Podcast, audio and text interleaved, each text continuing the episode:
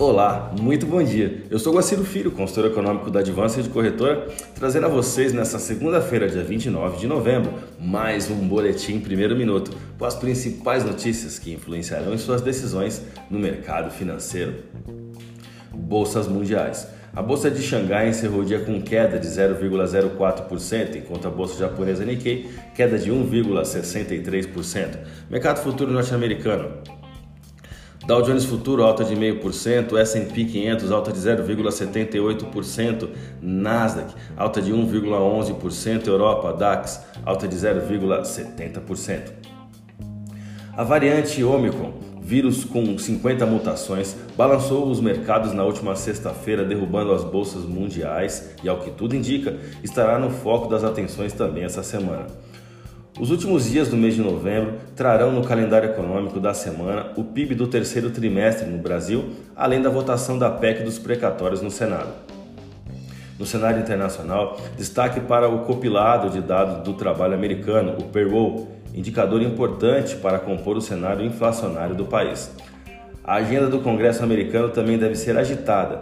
A prioridade deve ser um acordo sobre o orçamento público, tema que tem calendário apertado para aprovação. O dólar subiu frente ao real nesta sexta-feira, acompanhando o movimento internacional de aversão a risco em meio ao pânico de investidores com a descoberta de uma nova variante do coronavírus.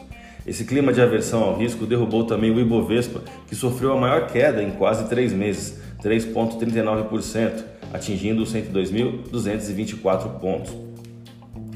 A Organização dos Países Exportadores de Petróleo, a OPEP, e aliados adiaram reuniões técnicas para mais tarde nessa semana, ganhando tempo para avaliar o impacto da nova variante do coronavírus na demanda e nos preços do petróleo, de acordo com fontes e documentos da OPEP.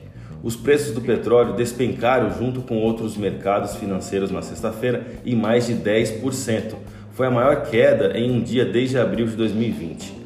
Antes dessa sexta-feira, a OPEP já previa que o superávit cresceria vertiginosamente depois que Estados Unidos e outros grandes consumidores decidiram liberar os estoques de petróleo para ajudar a baixar os preços.